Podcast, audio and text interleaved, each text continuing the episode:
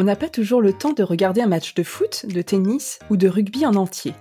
Et parfois on aimerait revoir les temps forts d'un match particulièrement marquant. Dans ce cas-là, heureusement que les résumés existent pour redonner un peu de sens au résultat final.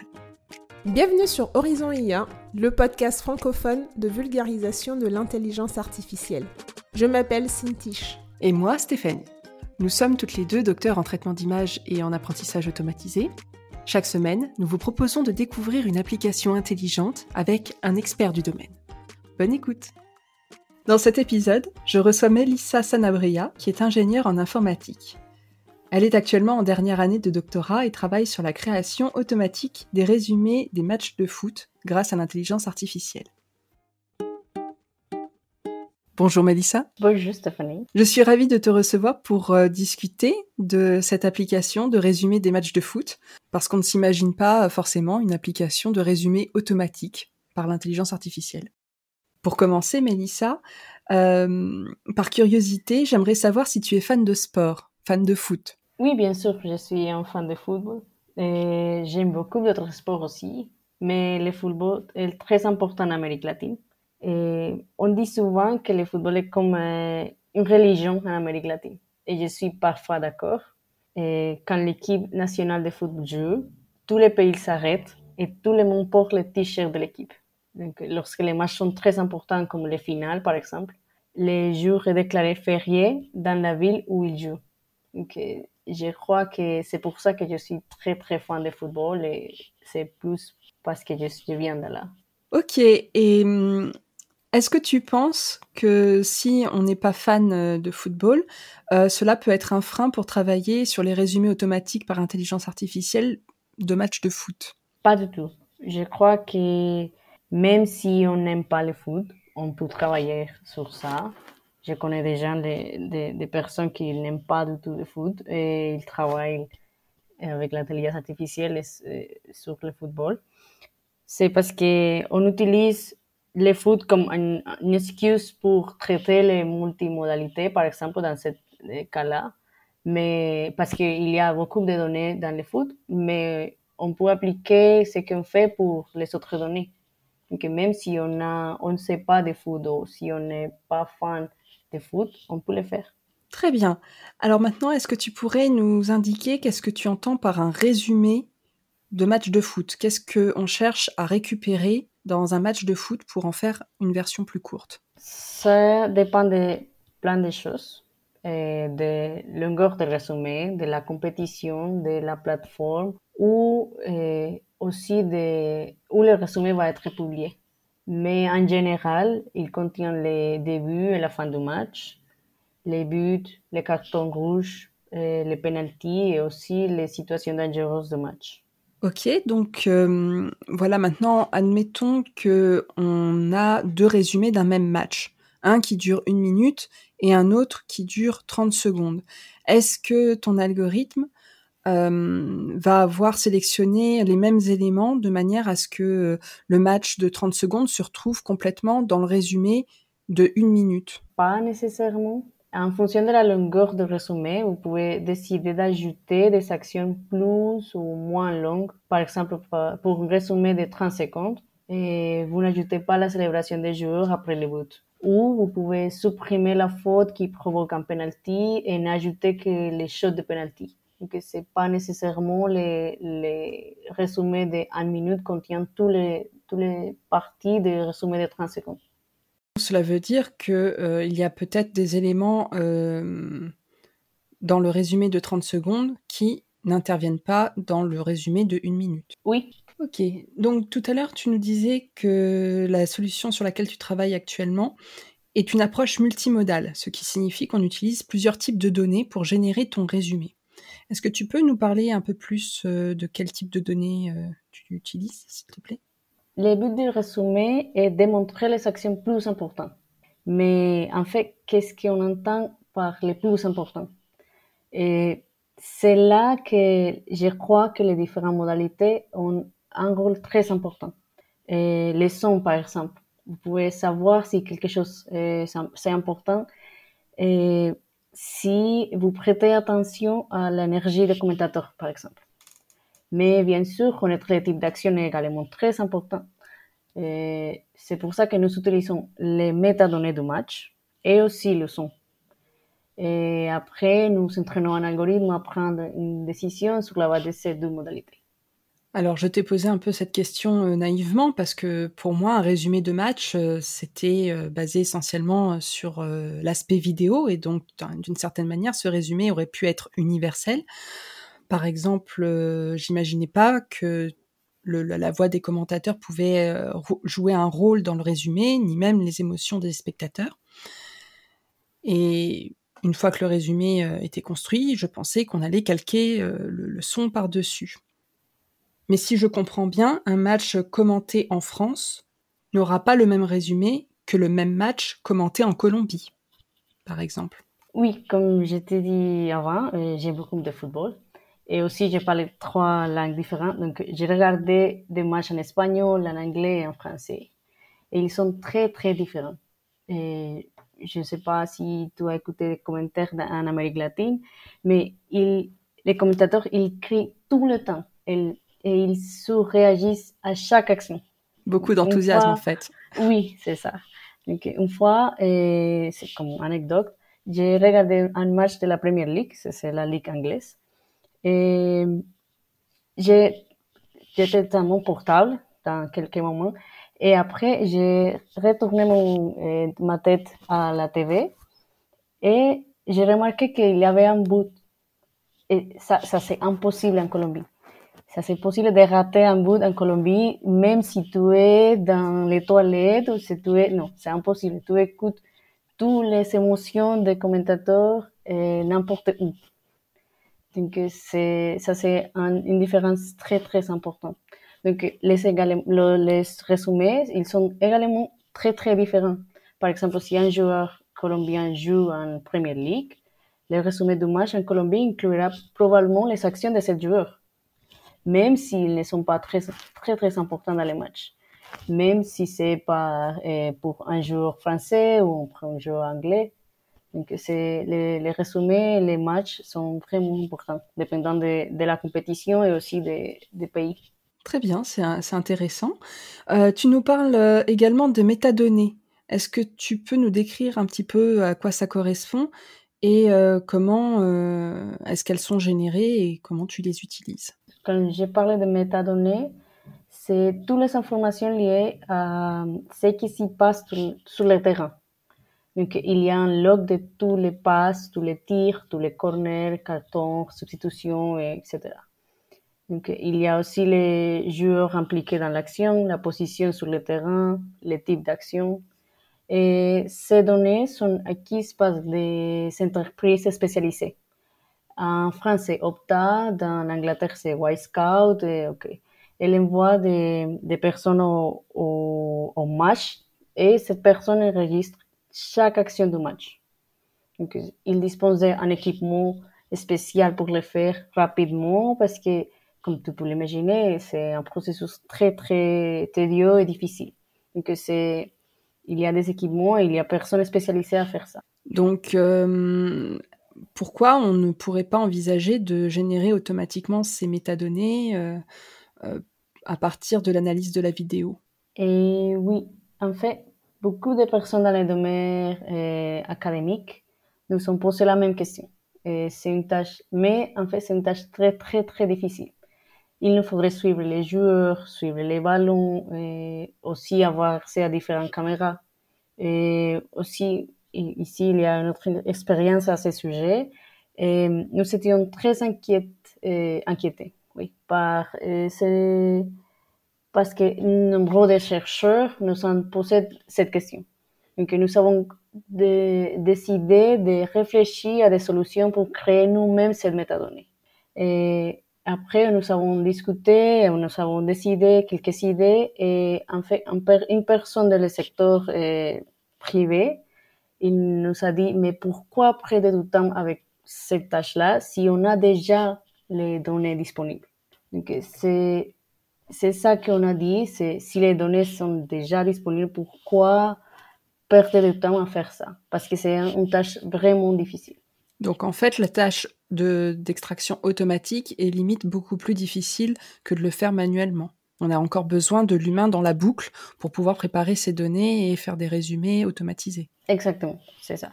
Parce que pour chaque donnée qu'on a déjà, eh, comme la, la, position de la balle ou la position des joueurs, on a besoin d'un algorithme très spécialisé pour chaque de ces tâches.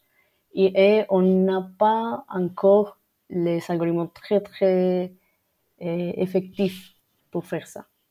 Tu as dit donc que c'était pas forcément évident euh, de faire de la reconnaissance voilà, de, de, ce genre de, métadonnées, mais euh, encore une fois très naïvement, euh, pour moi, faire un suivi de ballon de façon automatique me semble relativement facile.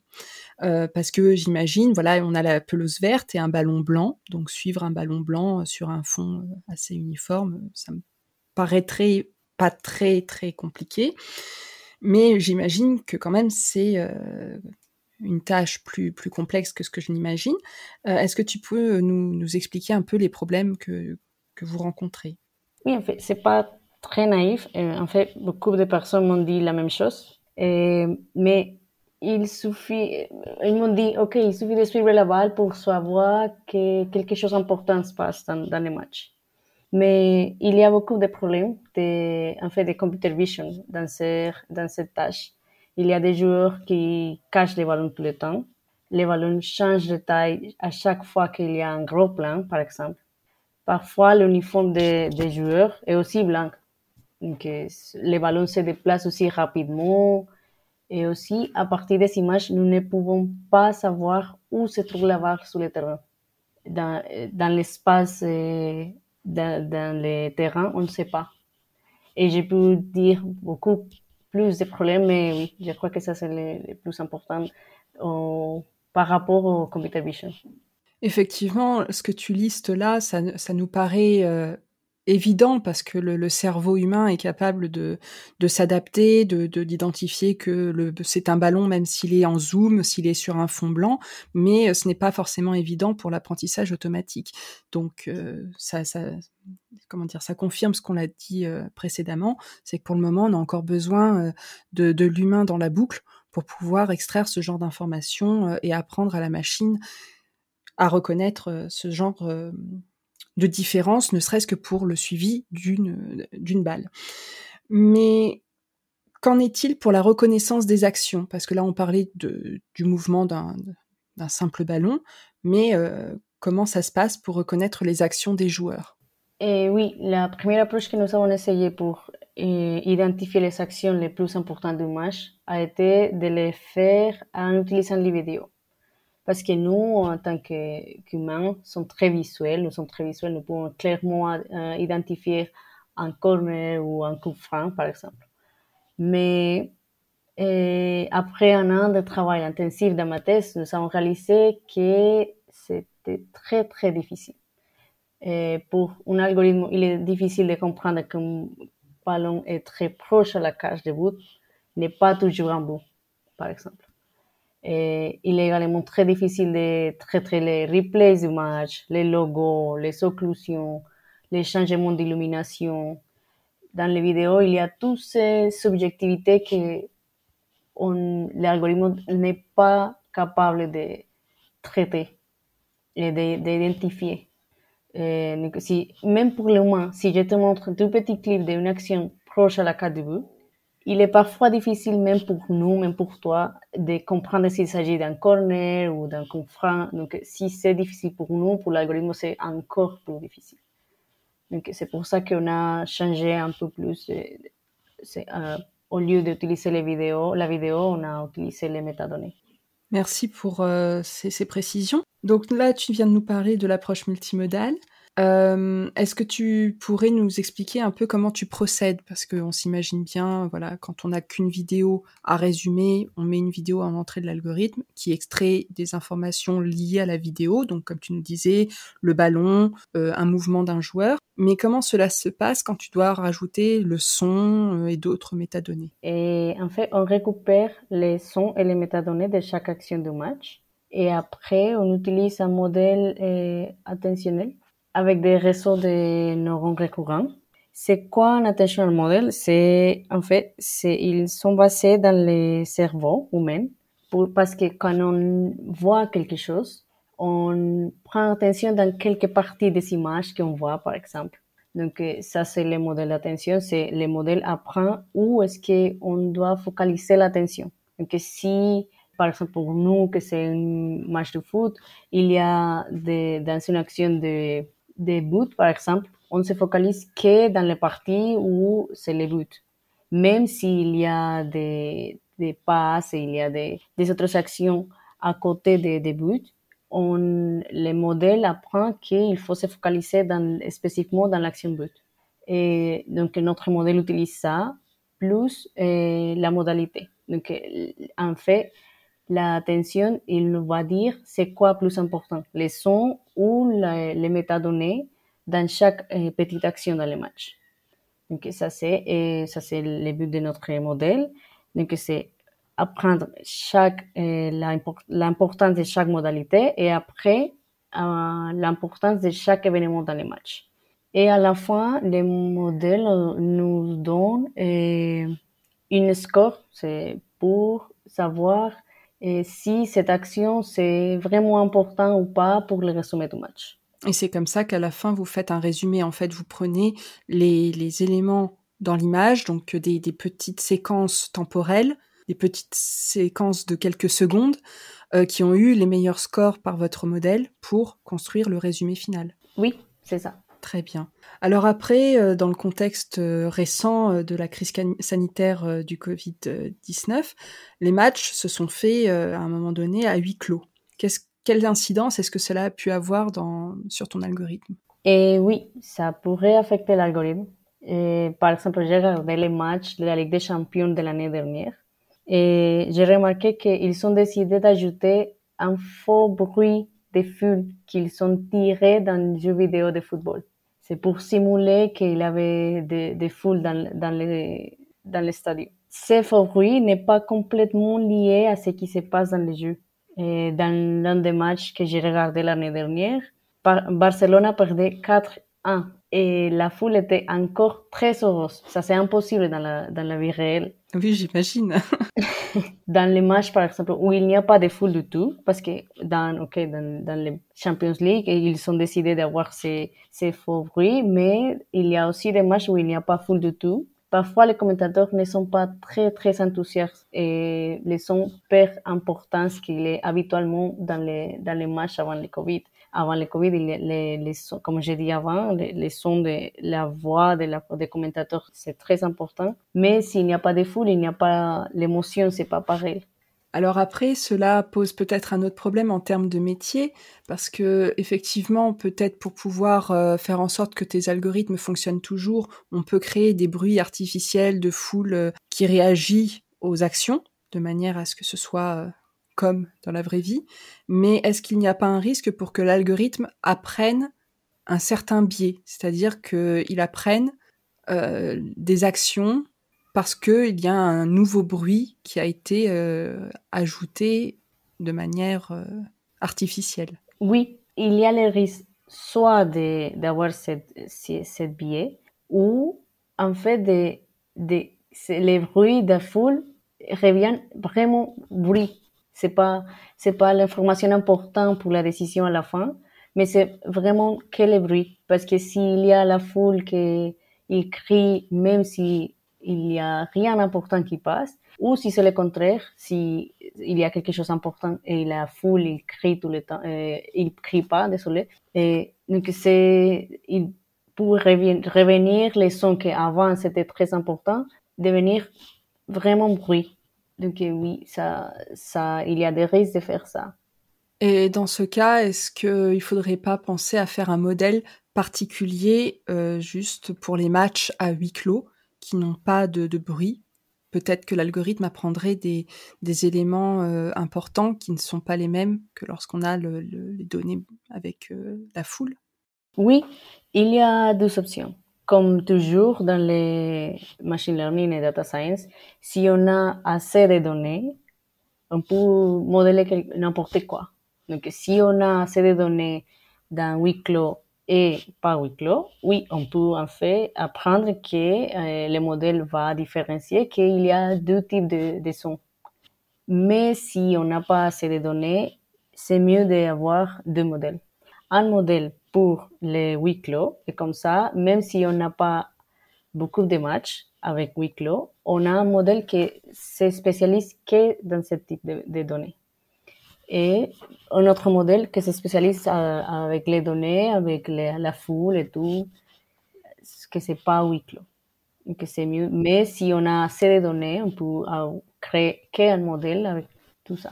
Effectivement, parce que plus on a de données, plus il y a de, chances pour que l'algorithme, en fait, euh, extrait de ces exemples euh, l'information et, s'adapte.